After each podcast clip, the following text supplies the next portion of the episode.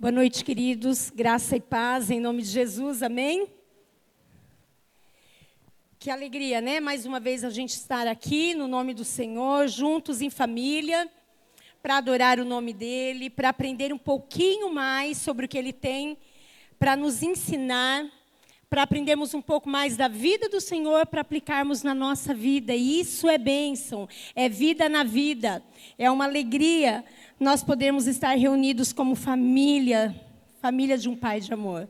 E eu me alegro todo domingo quando eu me lembro que eu vou encontrar cada um de vocês. E eu sempre lembro, agora morando longe dos meus pais, o que meu pai comentava, que o melhor dia da semana para ele era o domingo, porque era onde ele teria junto dele os filhos e os netos reunidos. E quando eu me tornei mãe, eu entendi isso, né? Hoje, já com os filhos grandes, crescidos, cada um com as suas atividades, realmente o domingo não é o mesmo quando a gente não está junto com eles. E como é bom a gente estar aqui reunidos em família e como irmãos de uma mesma fé, amém? E eu quero hoje, nesse culto, fazer um pouquinho mais interativo. Eu quero que você é, participe mais desse momento aqui. Então, a primeira coisa que eu quero fazer é pedir para você pensar em três pessoas que você ama. Só três é facinho, rapidinho, né? Pense em três pessoas que você ama. Com certeza você já pensou. Então agora eu quero que você abaixe a sua cabeça. E mais uma vez, né, nós acabamos de orar agora, conduzidos pelo pastor Júlio, mas agora eu quero que você ore por essas três pessoas que você pensou. São pessoas que você ama. Então que você ore agora por elas, em nome de Jesus. Amém? Estão terminando?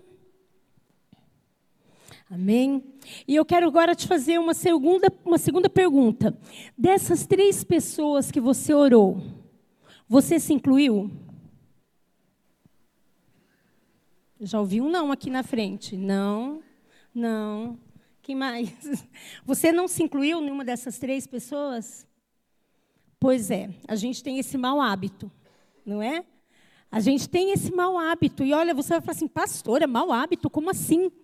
A palavra do Senhor diz que nós temos que amar a Deus acima de todas as coisas. Jesus disse isso em Mateus 22, 37 a 39. Ele diz assim: Amarás o Senhor teu Deus de todo o teu coração, de toda a tua alma, de todo o teu entendimento. Este é o primeiro mandamento. E o segundo, semelhante a este, é: Amarás o teu próximo como a ti mesmo não é? Então, quando a gente pensa em oração, e hoje eu vou falar bastante sobre oração, que é um tema que eu amo. Quando a gente pensa em oração e quando a gente pensa em orar por alguém ou orar, a gente dificilmente se coloca. As terças-feiras de manhã que a gente vem aqui, eu tenho o hábito de começar orando por mim e pela minha casa. Na terça de manhã, porque é um período maior e a gente veio aqui para isso.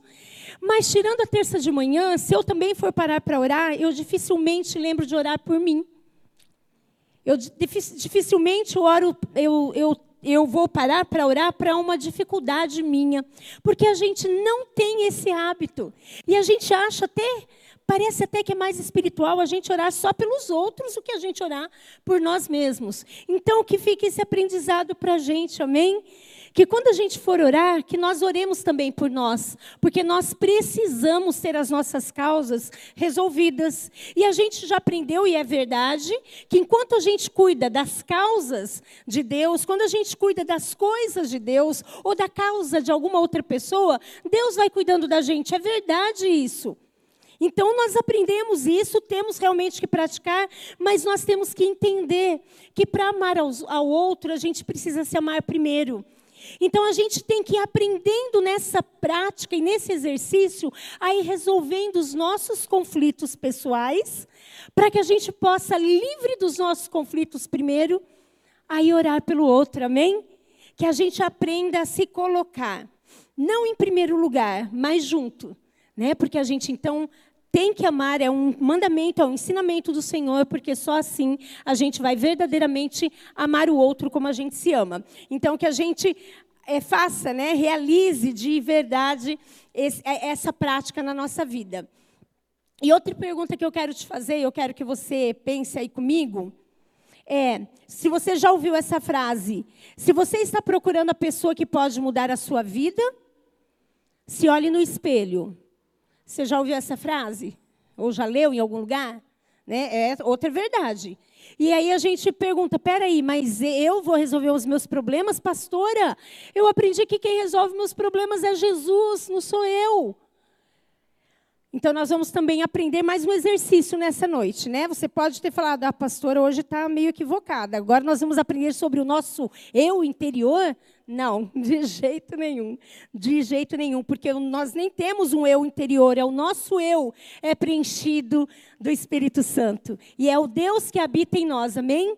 Mas olhando para esse versículo que a gente tem que aprender a se amar para amar, então a gente vai entendendo e vai aprendendo a se colocar também na, ao olhar né, do Senhor para a gente resolver alguns conflitos. Porque algumas coisas não dependem de Deus, algumas coisas dependem de nós.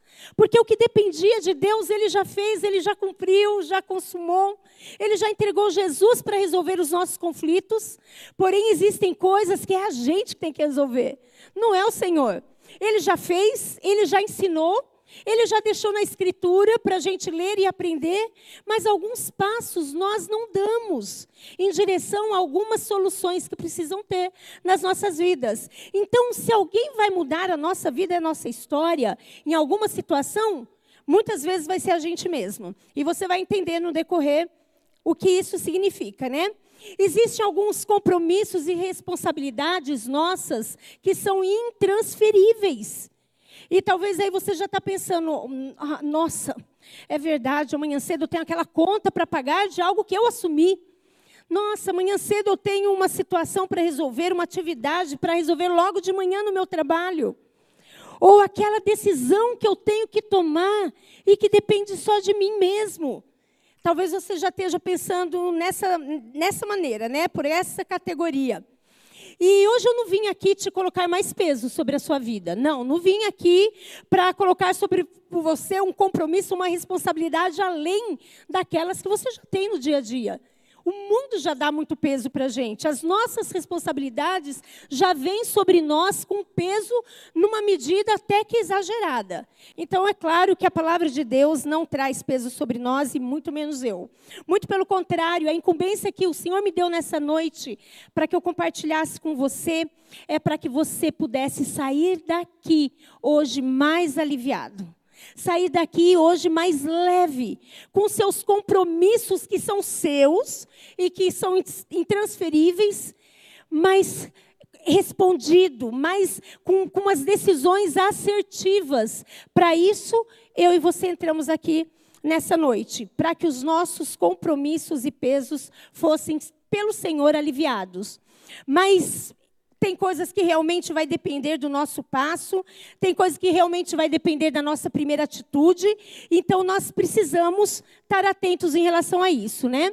É bem verdade que a gente passa por problema aqui na Terra, é bem verdade que a gente passa por momentos difíceis, situações inevitáveis, que se a gente pudesse, a gente fazia passa longe de mim, opa, pega o outro e não rela em mim essa situação difícil, mas tem situações que vão atingir a nossa vida mesmo e não tem como desviar.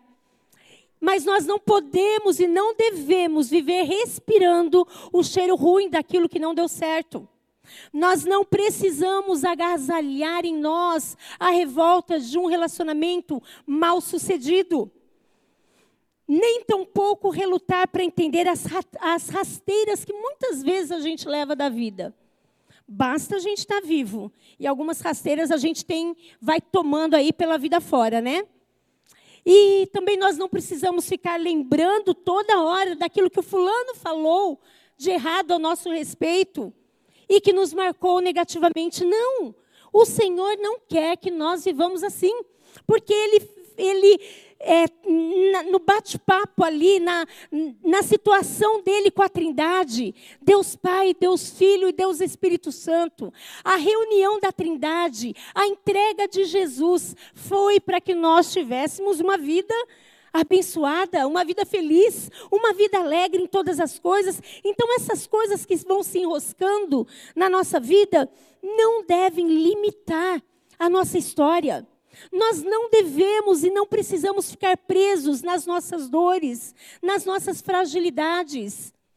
Mas nós podemos usar delas para transformar a nossa história e também transformar a história de outras vidas que estão perto de nós, ajudando outras vidas através da nossa experiência. Porque só você sabe o impacto daquilo que você sofreu por não ter alguma coisa, por ter perdido algo. E esse impacto que você sofreu precisa ser revertido para impactar outras vidas. Para que você seja agente de esperança para outra pessoa. Amém? Então, se você aprendeu a se amar e se você entende, então, no dia a dia a gente vai aprendendo isso e a gente vai vendo que coisas enroscam na nossa vida, situações se misturam com a nossa história, mas nós entendemos que nós temos que amar. Nós temos então que olhar para aquela situação e transformá-la para que outra pessoa seja abençoada. Aí, aí nós estamos colocando na prática o amar a nós mesmos e da mesma forma amar o nosso próximo. Nós não podemos então ficar enroscados em certas situações e a gente aprender no dia a dia a relevar, aprender a entregar para o Senhor, aprender a deixar mais leve o que para muitas pessoas é um peso, mas isso não pode fazer com que a gente se torne insensível à dor do outro. Porque o que não significa muito peso para mim, pode ser um grande peso para a vida da outra pessoa. Então, a sensibilidade do Espírito Santo que habita em nós, ela tem que se fazer presente, para que nós sejamos sensíveis à necessidade e à dor que o outro enfrenta. Amém? Mas nós precisamos entender e não deixar de confiar naquele que nos põe de pé todos os dias. O Senhor é aquele que nos põe de pé todos os dias. As misericórdias do Senhor, que são a causa de nós não sermos consumidos, elas se renovam todas as manhãs sobre a nossa vida, porque Ele nos fez, nos desenhou, nos criou de uma maneira tão amorosa. E o Senhor nos vê de maneira ímpar. Ele conhece o nosso nome, Ele sabe dos fios de cabelo da nossa cabeça que cai, diz a palavra do Senhor. Tamanho amor e tamanho cuidado que Ele tem individualmente por cada um de nós. Mas muitas vezes o tempo que a gente tem aqui na terra nos parece curto. E a gente fala, nossa, será que os meus dias vão ser tão encurtados? Ou os nossos dias, os meus dias vão ser poucos aqui na terra? Mas os nossos dias só serão poucos se a gente não aprendeu a viver bem. Porque se a gente viver da melhor maneira, da maneira que o Senhor pensou para nós, os nossos dias serão o suficiente. Amém? Aí a gente não terá medo, não terá medo da morte, a gente não terá medo de, de passar daqui para estar com o Senhor, porque a gente viveu cada dia da maneira que o Senhor pensou para a gente viver. O salmista diz assim em Salmos 90, 12: Ensina-nos a contar os nossos dias, para que o nosso coração alcance sabedoria. Então, tudo na nossa vida vai custar compromisso e dedicação. Não tem como a gente alcançar sabedoria. Não tem como a gente aprender a contar os nossos dias se nós não nos dedicarmos a isso. Se nós não entregarmos a nossa vida para que o Espírito Santo nos ensine a contar os nossos dias e a vivê-lo de maneira boa.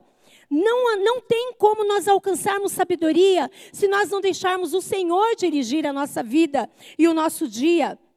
Então tem sim a nossa responsabilidade, o nosso compromisso de abrir a nossa vida para que o Senhor, para que o Senhor nos conduza.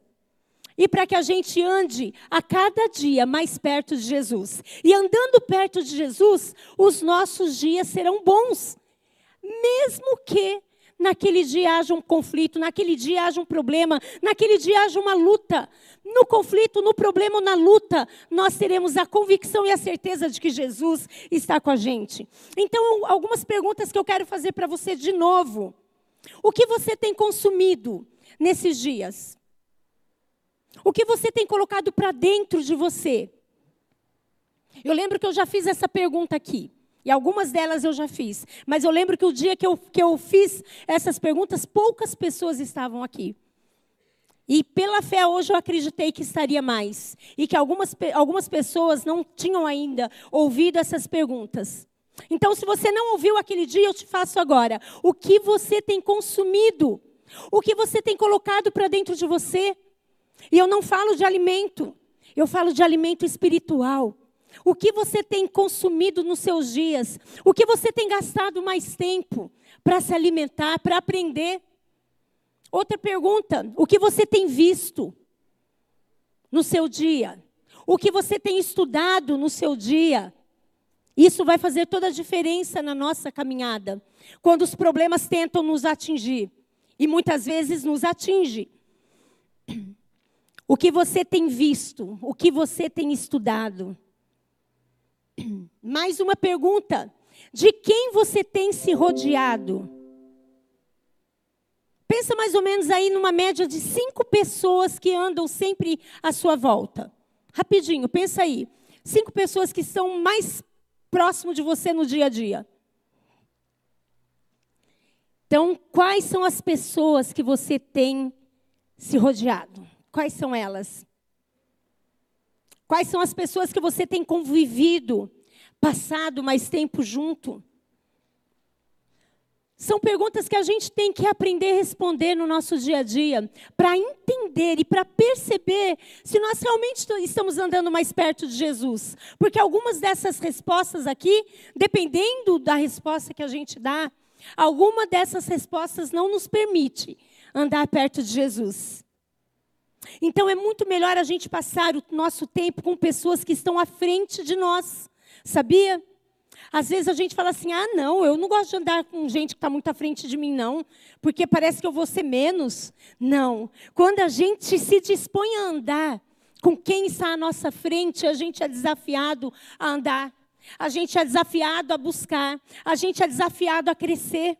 Então, que nós busquemos andar com pessoas que estão à nossa frente, pessoas que têm olhado para o alto, e, novamente, eu não falo isso na tua vida profissional apenas, pode ser, isso é bom, mas na sua vida de fé, na sua vida cristã.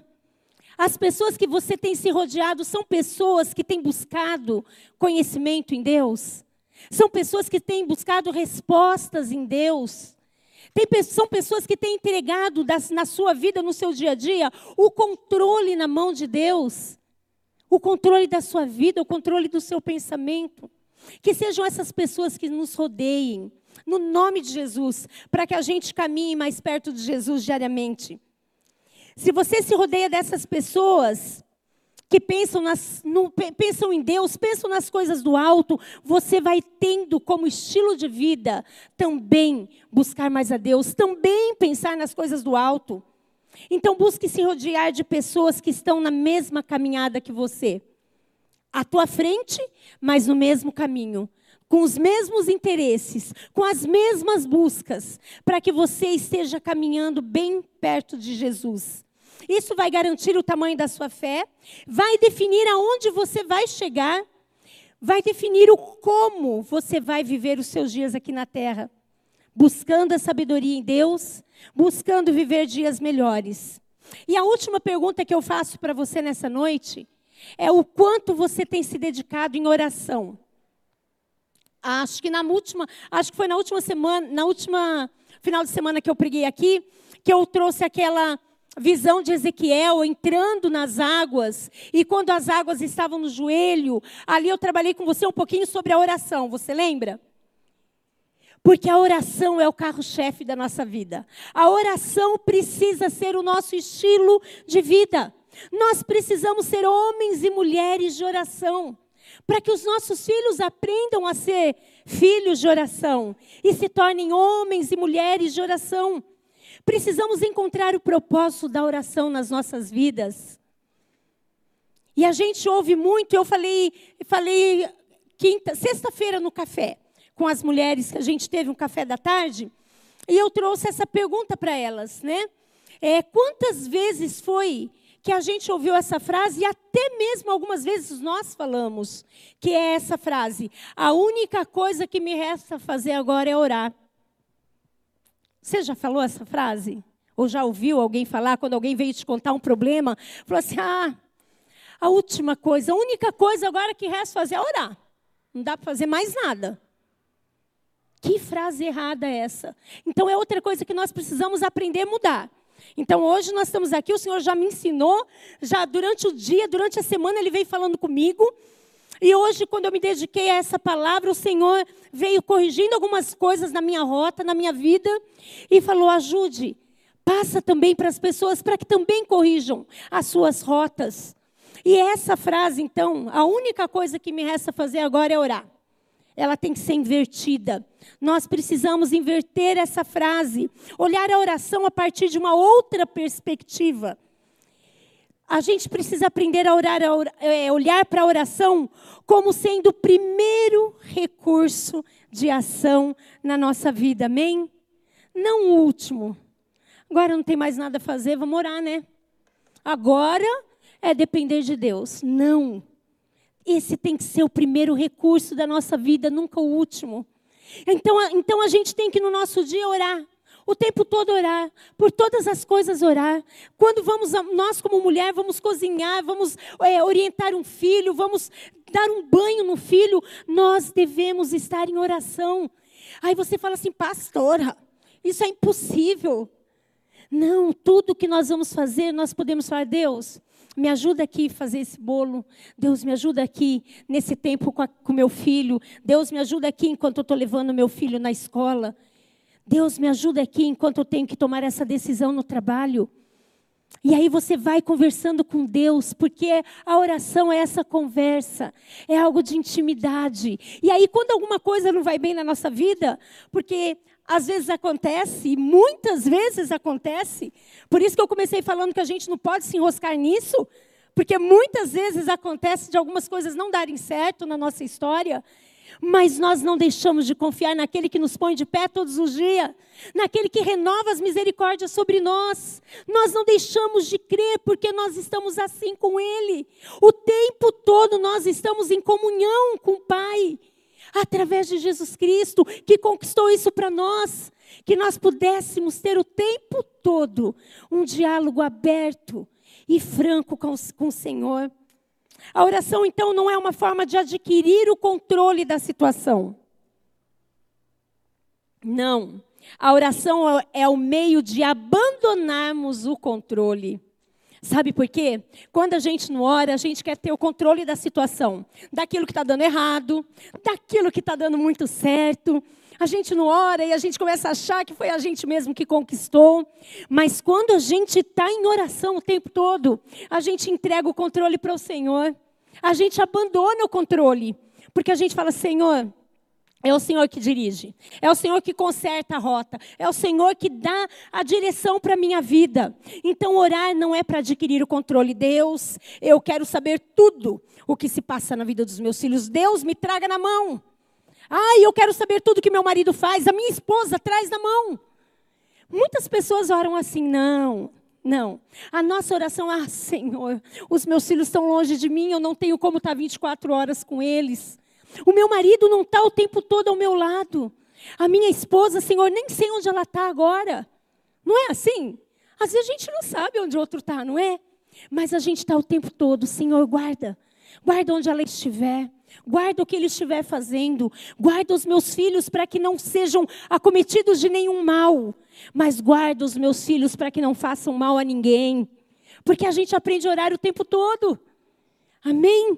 Então, quantas vezes a gente orava levando Pedro e a Júlia para a escola e a gente orava aquela oração bonitinha, né? Para eles serem protegidos, para eles é, serem inteligentes. E a gente fazia aquela oração bonita, inculcando na vidinha deles, né? Que eles tinham que pedir a proteção de Deus para tudo e sempre. E aí a gente virava virava o jogo e a gente falava: Senhor, ajuda eles não serem malvados com nenhum amiguinho. Ajuda eles serem obedi obedientes aos professores. Ajudam a eles ser referência de Cristo na escola. E isso não foi peso para o coração deles, isso foi ensinamento. Então nós temos que entregar o controle para o Senhor. Então, ao invés de pedir o controle, a gente fala: é teu. Não quero nem saber o que está fazendo, nem onde Tá, porque eu confio que o Senhor está cuidando. Porque ele também está orando o tempo todo assim. Porque ela também está orando o tempo todo assim. Amém? Ah, que, que relacionamento bom que fica. Ah, que casa leve que se torna. Porque a oração traz o céu para perto de nós. A oração permite que uma resposta sobrenatural atue em, em uma circunstância natural da nossa vida. É trazer o sobrenatural de Deus para perto de nós, amém? A oração é o caminho certo para a bênção. Então é claro que a gente pode pedir.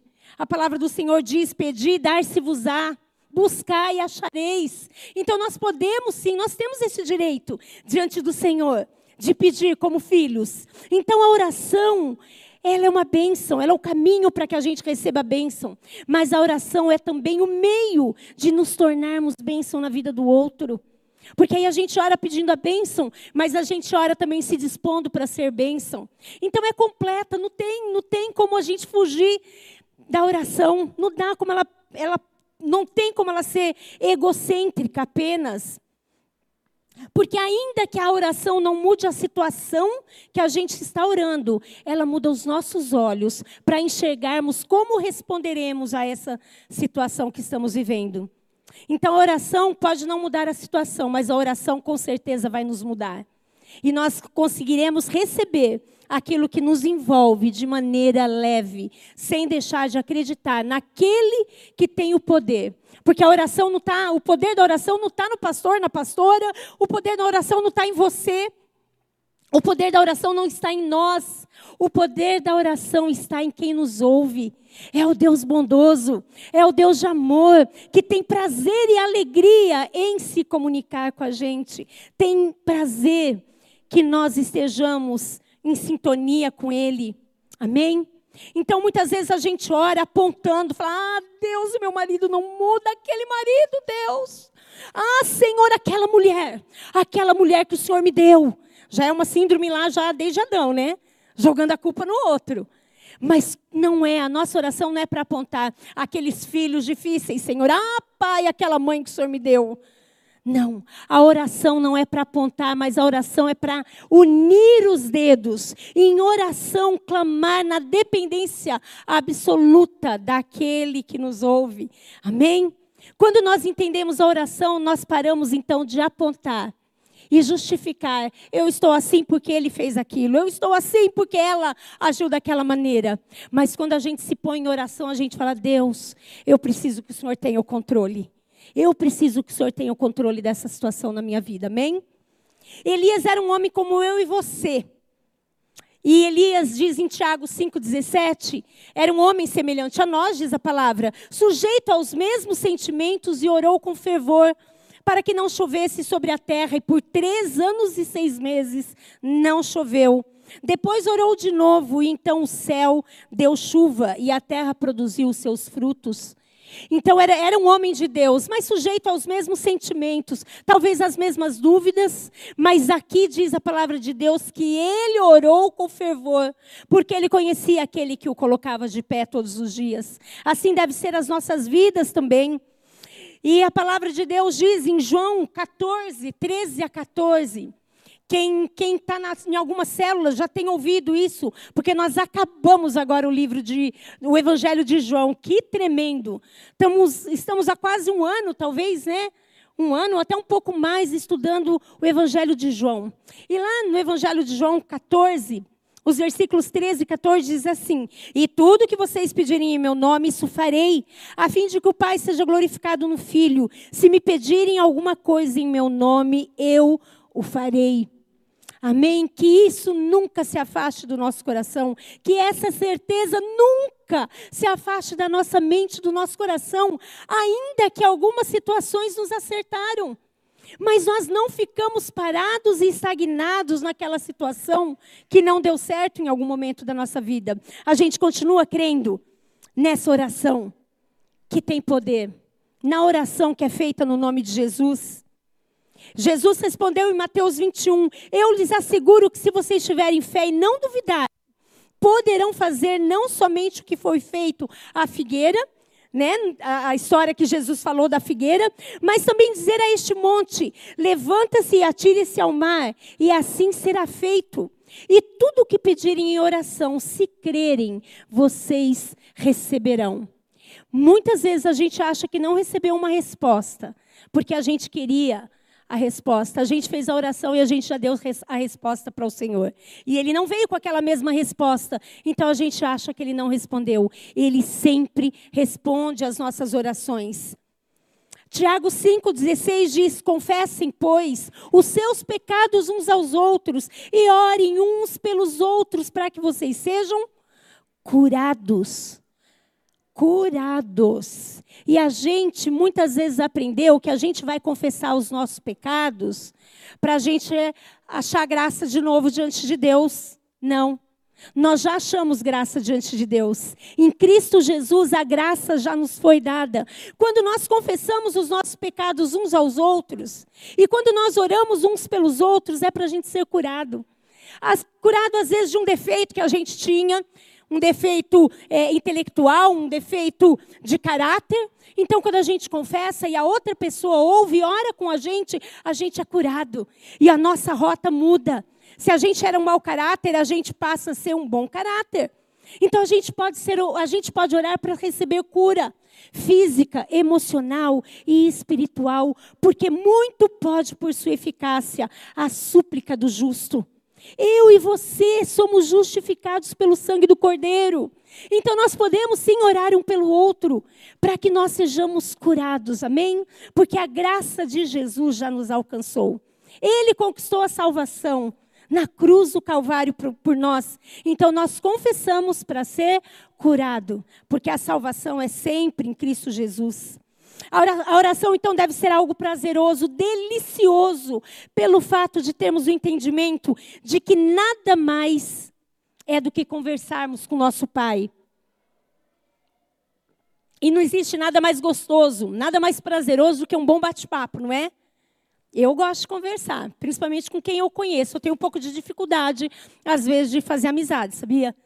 Mas quando eu tenho amizade, eu gosto de conversar. É assim, porque é bom, é gostoso um bate-papo. Né? E às vezes a gente fica meio tímido, outra pessoa também fica meio tímida tal. Mas quando a gente vai para o bate-papo e a gente conversa, a gente fala: olha, não é que aquela pessoa é legal? É, a pessoa legal, nossa, parecia metida, mas era timidez. Você já pensou isso alguma vez? Eu já. Porque bater papo é bom. E oração, meus queridos, nada mais é do que isso. Bater papo com Jesus o tempo todo. Tem assunto sempre. Tem assunto. Dá para a gente falar do marido, dá para a gente falar dos filhos, dá para a gente falar do trabalho, dá para a gente falar da casa, dá para a gente falar do reino. Tem assunto sempre para a gente falar com o nosso Senhor que tem prazer em nos ouvir. Amém? Jesus não veio, não veio fundar uma religião. Ele veio fazer a reconciliação entre a humanidade que havia se perdido e o Deus criador de todas as coisas. Então nós não precisamos ter medo de Jesus, ou não precisamos, ah, não, meu problema é tão pequenininho, ele tem tanta coisa para fazer nesse mundo, eu nem vou contar para ele. Não. Nós podemos contar a Jesus, nós podemos contar ao Pai no nome de Jesus, que nos ouve em todas as situações, e não há assunto que o Senhor não queira ouvir de nós, porque nós somos filhos amados do Senhor. Então ele gosta de se relacionar conosco. O pecado nos tirou da casa do Pai, mas Jesus Cristo nos devolveu à casa do Pai. Então nós temos acesso ao coração do Senhor e podemos falar com Ele a tempo e a fora de tempo. O salmista diz que em pecado nós fomos concebidos, em iniquidade nós fomos concebidos, em pecado a nossa mãe nos concebeu, está lá. Está lá, está onde? Não, não marquei aqui. Mas por que que o salmista disse isso? Que iniquidade nós fomos gerados e concebidos em pecado. Porque é, esse foi o nascimento humano do nosso pai da nossa mãe que nos gerou. Mas como filhos de um Deus vivo, como filhos daquele que nos trouxe a salvação, como filho de um pai de amor, nós somos de novo resgatados e regenerados. Cristo Jesus é o único mediador. Nós não podemos terceirizar outros o nosso relacionamento com o Pai. Nós não podemos. Ai, que, que perda de tempo quando a gente terceiriza. É direto com o Pai, no nome de Jesus. João 14, 6, Jesus respondeu assim: Eu sou o caminho a verdade e a vida. Ninguém vai ao Pai a não ser por mim. Então nós não podemos terceirizar.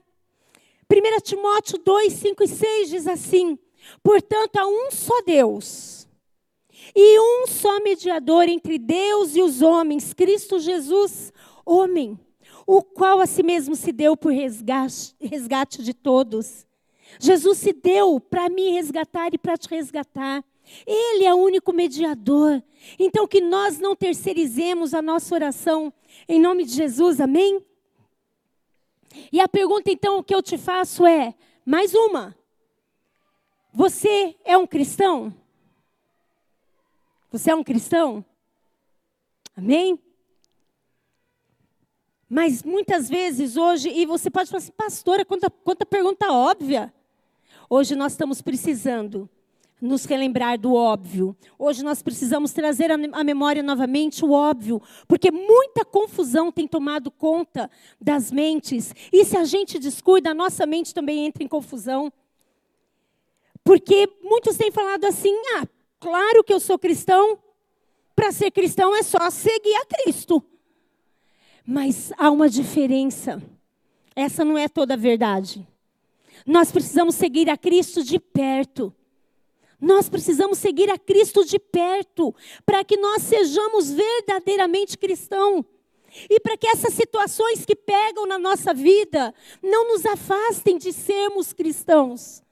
Porque muitas vezes a gente conversa com alguém e a pessoa fala assim: sabe que eu pertencia a uma igreja? Porque até entende que ser cristão é pertencer à igreja. Não, a gente pertence a uma igreja também, porque a gente é cristão. Mas ser cristão é pertencer a Jesus. E porque a gente pertence a Jesus, a gente ama a sua família. Porque a gente pertence a Jesus, a gente ama a sua casa. A gente ama estar com os irmãos. Então as pessoas às vezes falam, ai, eu, eu pertencia a uma igreja, mas agora eu parei. Parei porque, sabe, é, é, é muita, é muita humanidade ali, sabe? Realmente todos nós somos humanos, né? E a gente muitas vezes vai agir com a nossa humanidade. Quando nós queremos ter o controle das nossas vidas, nós vamos agir com a nossa humanidade. Mas nós precisamos entregar o controle para o Senhor, para que a nossa humanidade seja completamente dependente da divindade, dependente do Cristo, dependente de Deus, dependente da ação do Espírito Santo nas nossas vidas. Amém? Semana passada eu estava lá no fundo dando aula, mas eu assisti depois do culto e vi o quanto que o pastor Júlio nos ensinou e nos trouxe de volta à memória a bênção que é termos e amarmos o Espírito Santo. Amém? Então nós precisamos caminhar pertinho de Jesus, bem pertinho de Jesus, aprendendo a falar com Ele, aprendendo a contar tudo para Ele. Jó entendeu isso, Jó passou por um momento. Se você lê o livro de Jó, você fala: Meu Deus, tadinho daquele homem, como assim? Mas aquele homem, em nenhum momento, ele deixou de falar do Deus vivo. Ele passou por muitas lutas e aflições, mas lá no último capítulo do livro de Jó, ele fala: Antes eu te conhecia de ouvir falar, mas agora os meus olhos te veem. Ele foi um dos homens que, passando aqui pela terra e, e recebendo no seu corpo, recebendo na sua vida tantas lutas, tantas aflições, ele transformou aquilo em algo para abençoar o outro. E diz a palavra de Deus lá no livro de Jó que o último estágio da vida dele foi muito, muito melhor do que no começo da história que a gente conhece de Jó. Ele foi abundantemente mais na sua vida teve abundantemente mais, porque o Senhor restaurou a história de Jó, porque mesmo na luta, ele não blasfemou contra o Senhor, ele não duvidou, ele não se afastou, ele andou perto. E aí ele falou: Ai, antes eu te conhecia de ouvir falar, mas agora os meus olhos te veem. Que eu e você falemos isso em nome de Jesus, amém? Antes eu te conhecia, Jesus, de ouvir falar, mas agora eu caminho contigo pertinho os meus olhos te veem. Amém? Vamos caminhar pertinho do Senhor. Porque é, Pedro, ele em dado momento da vida dele, ele começou a seguir Jesus de longe. De longe. Ele estava vendo tudo o que estava acontecendo com Jesus de longe. Ele não quis se envolver. E a palavra diz que ele negou Jesus. Que em nenhum momento da nossa vida a gente caminhe distante de Jesus, amém? Mas que a gente ande muito próximo, muito próximo dele. Jó 42, 9 e 10 diz assim: O Senhor aceitou a oração de Jó. Mudou o Senhor a sorte de Jó quando ele orava pelos seus amigos, e o Senhor deu-lhe o dobro de tudo o que antes possuía. A oração de Jó influenciava vidas. A, a oração de Jó mudou a história dele e de tantos homens, em nome de Jesus. E a gente passa pelas lutas e a gente realmente quer que os nossos fardos sejam aliviados. Isso é normal, isso é natural, mas isso também é uma atitude nossa como cristão. A gente quer que os nossos fardos sejam aliviados e Jesus falou isso. Ai, Jesus falou e a gente ama tanto esse versículo que diz: Vinde a mim todos os que estáis cansados e sobrecarregados, e eu vos aliviarei. Ai, como a gente ama esse versículo e como é realmente uma bênção. Mas esse versículo diz assim: Você está cansado e sobrecarregado, meu filho, eu vou até aí. Eu vou até você para aliviar o teu peso, o teu cansaço. Não. O Senhor é tanto amor e Ele sempre nos ensina. Ele fala: Vem, vinde a mim, vinde a mim e eu te alivio. Porque a gente sempre tem compromissos a cumprir, porque a gente sempre tem que ter responsabilidade, porque a gente tem que dar o primeiro passo. Se nós formos ao Senhor, Ele alivia o nosso cansaço, Ele tira de nós aquela carga que tem nos afligido. E a gente ama. Então, que a gente tenha essa disposição de ir ao Senhor, de estar perto do Senhor, para que nós sejamos aliviados e que nós recebamos descanso. Mas a outra parte do versículo, que está em Mateus 11, de, de dos versículos 28 a 30, diz assim: Tomai sobre vós o meu jugo e aprendei de mim, porque sou manso e humilde de coração, e você achará descanso para vossa alma. Amém? Você achará descanso para vossa alma, mas tome sobre vós o meu jugo. O meu jugo que é manso, que é suave. O jugo, a gente já sabe que o jugo é aquele, aquela madeira que é colocada para unir dois bois para que eles caminhem juntos, né? A canga, alguns chamam de canga. O jugo é aquela aquela canga, aquela peça que vai para que os dois cavalos ou dois bois, eles possam caminhar junto. E quando o Senhor diz é, quando ele diz isso, tome sobre vós o meu jugo, é porque a gente tem que andar assim, ó, juntinho com o Senhor, lado a lado a gente tem que estar passo a passo com Jesus, muito perto, muito próximo de Jesus. E se a gente não permitir com que Ele coloque o jugo dele sobre nós, nós vamos nos afastando aos poucos. Então, que em nome de Jesus nós desejemos dar o, prim o primeiro passo. Que em nome de Jesus nós deixemos Ele colocar o jugo dele, para que nós aprendamos dele, porque Ele é manso, Ele é humilde. E aí nós vamos achar descanso para nossa alma. Amém? Que nós andemos muito, muito juntinho, porque o jugo do Senhor é suave e o fardo dele é leve. O fardo do Senhor é leve. Então, as nossas conquistas, os nossos corres, a nossa vida, às vezes pesa. As nossas buscas, às vezes, são muito grandes. E a gente passa a viver cansado. Mas quando nós andamos juntinhos de Jesus e a gente fala, fala para Ele: Senhor, eu preciso andar passo a passo contigo. Eu preciso entregar o controle da minha vida nas Suas mãos. Eu, eu preciso aprender do Senhor. Ah, tudo isso que a gente precisa fazer aqui na terra enquanto a gente está vivo vai se tornando mais leve. Porque quando não dá certo, a gente fala: oh, não era para ser? Eu já estou orando sobre isso, não deu certo, não era para ser, não era da vontade do Senhor. E a gente já muda de rota. A gente aprende a descansar, a gente aprende a, de, a desenroscar aquilo que tenta nos aprisionar. No nome de Jesus. Amém? No nome de Jesus. E você aceita então de modo consciente. Não é obrigado. A gente vai mudando de vida porque a, a graça nos alcançou. A gente vai mudando a nossa rota. A gente vai mudando as nossas conversas, a gente vai mudando as nossas amizades, a gente vai mudando a nossa playlist, a gente vai mudando algumas atitudes da nossa vida porque a graça nos alcançou. Porque o Senhor vai vendo, vai limpando as nossas arestas e vai falando: querido, você vai andar mais leve, minha filha, vai ser melhor para você. A gente vai mudando as rodas, a gente vai mudando as rotas e a gente vai deixando o Senhor dirigir o volante da nossa vida, porque Ele vai traçar uma rota mais constante, mais firme e mais segura para nós, amém? É essa rota que você quer para a tua vida? Amém? Que Ele dirija a tua vida e traga para você uma rota constante, firme e segura nele mas você precisa dar o primeiro passo. Daí o Espírito Santo faz o que ele quer. E vai haver mudança, vai haver. Quando eu vim para Jesus, eu precisei mudar algumas coisas na minha vida. Vai haver mudança na sua vida e já está havendo. Com certeza algumas coisas você já teve que tirar do teu dia a dia.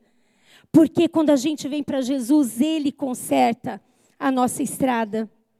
Então, através da oração, você vai ganhando um novo sentido de vida e não vai sendo peso. E você não vai se sentindo acuado, forçado. Não. É o Senhor, é o Espírito Santo que vai mudando a tua vida, amém?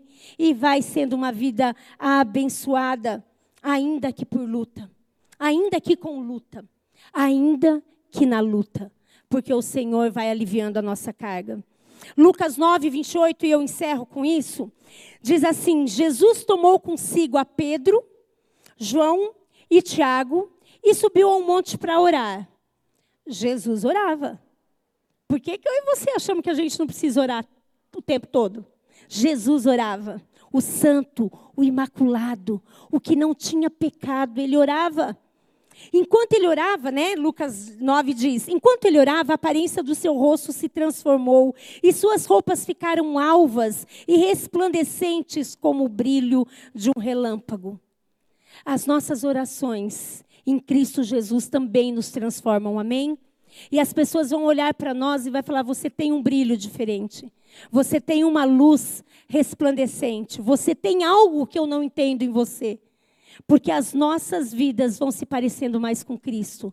Jesus orava e eu e você precisamos orar também, em nome de Jesus. Nós precisamos orar ao Senhor. E a palavra de Deus diz em 2 Coríntios 10: Pois, embora vivamos como homens, eu e você, pois, embora vivamos como homens, não lutamos segundo os padrões humanos. As armas com as quais lutamos não são humanas. Pelo contrário, são poderosas em Deus para destruir fortalezas destruir argumentos e toda pretensão que se levanta contra o conhecimento de Deus. E levamos cativos todo pensamento para torná-lo obediente a Cristo. Amém?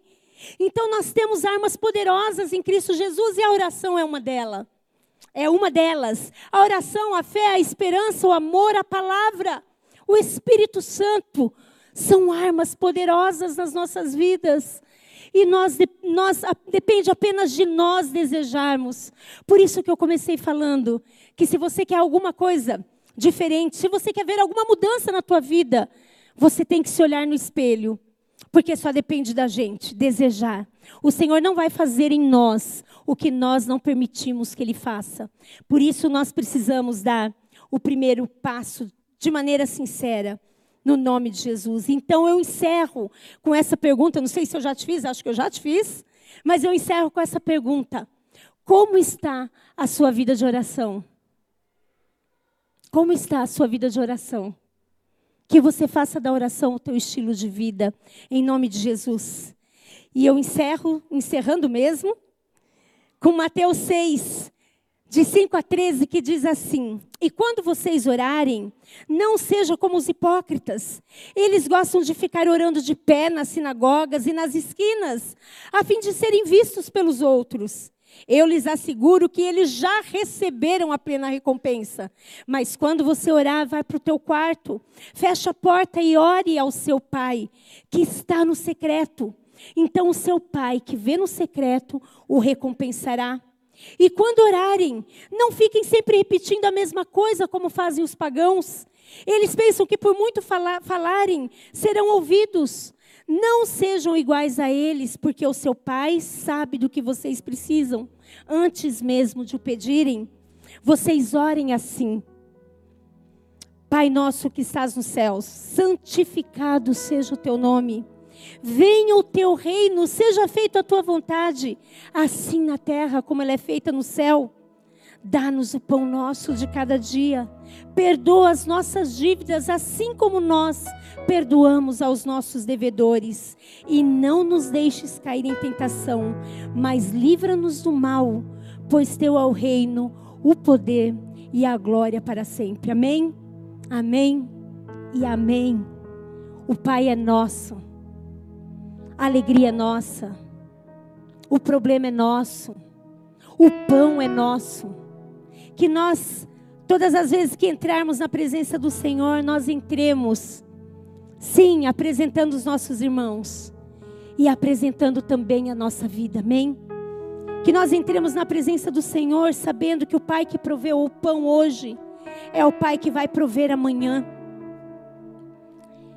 Que a gente confie no Senhor e não no nosso próprio entendimento e não no nosso coração. Que nós não sejamos engolidos pela aparência do bem, sendo mal, como tem sido nos nossos dias, mas que a gente, andando perto com o Senhor, a gente saiba interpretar a oração do Pai Nosso em Cristo Jesus e orar a oração do Pai Nosso colocando toda a igreja e todos os irmãos na presença do Senhor. Amém? Abaixa sua cabeça em nome de Jesus.